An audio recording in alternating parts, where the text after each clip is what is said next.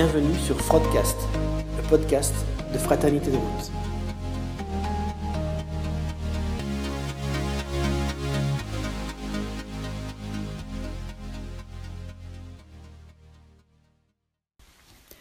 À tous, bonjour. Vacances un peu chahutées pour moi cette année. Je profite donc dès que je peux. Après deux petits séjours près de Namur en amoureux, nous avons eu envie de terminer ces deux mois de vacances en famille. C'est très bien tout cela, mais voilà, comment contenter tout le monde? Car ce petit monde a ses exigences, Marie y compris. Soleil, plage et piscine extérieure, sur ces points, tout le monde est d'accord. Mais où? Je n'ai qu'une semaine de répit et ne peux pas aller trop loin. Adieu les destinations exotiques pour lesquelles il faut prendre l'avion.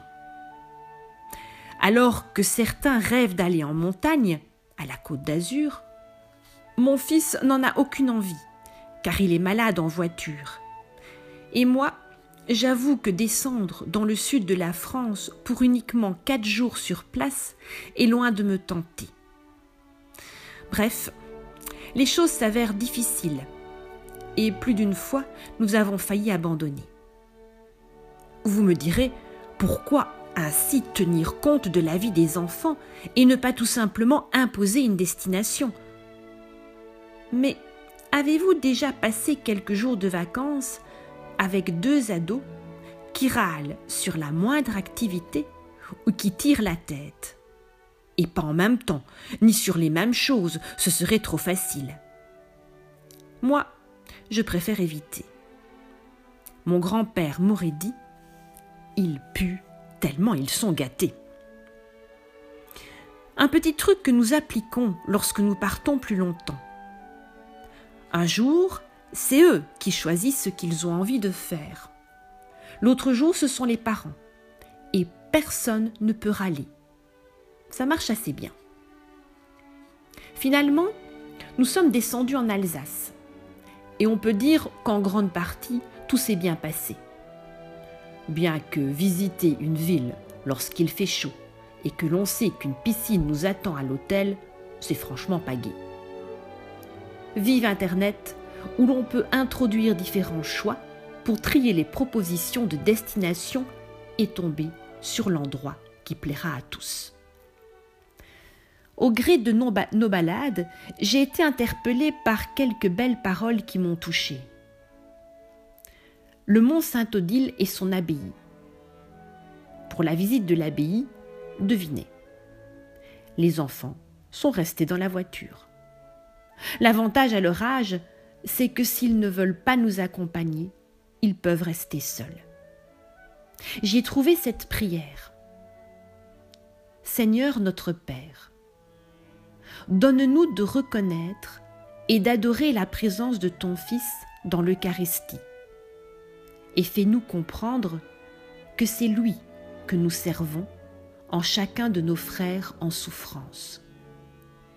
Donne-nous de croire en ta miséricorde inépuisable et accorde-nous, au terme de notre vie, le bonheur de te contempler. Par la puissance de l'Esprit Saint, ouvre nos yeux pour savoir reconnaître ce qui est bon et beau dans le monde et dans nos frères, et pour poser à notre tour, et en retour, le regard d'amour que tu ne cesses de porter sur nous, tes enfants. Amen. Nous avons aussi été dans la petite ville de Rocheheim et visité son église romane Saint-Pierre et Saint-Paul alors que ma fille me déclare que la pire chose au monde pour elle est de visiter des églises, je trouve cette petite carte. Beau clin Dieu. Je vous renvoie à un de mes articles. Et oui, il faut garder ces revues de fraternité et les relire de temps en temps. Ma fille rentre quand même dans l'église, et j'ose croire qu'une petite graine est placée en elle et qu'un jour elle grandira. Voilà donc ce que j'ai trouvé. Entrer par la porte, n'est-ce pas venir chez lui? Se signer avec l'eau du baptême, n'est-ce pas le saluer? Parcourir les allées, n'est-ce pas se laisser interpeller par lui? S'arrêter devant le baptistère, n'est-ce pas se rappeler l'accueil de la communauté de chrétiens?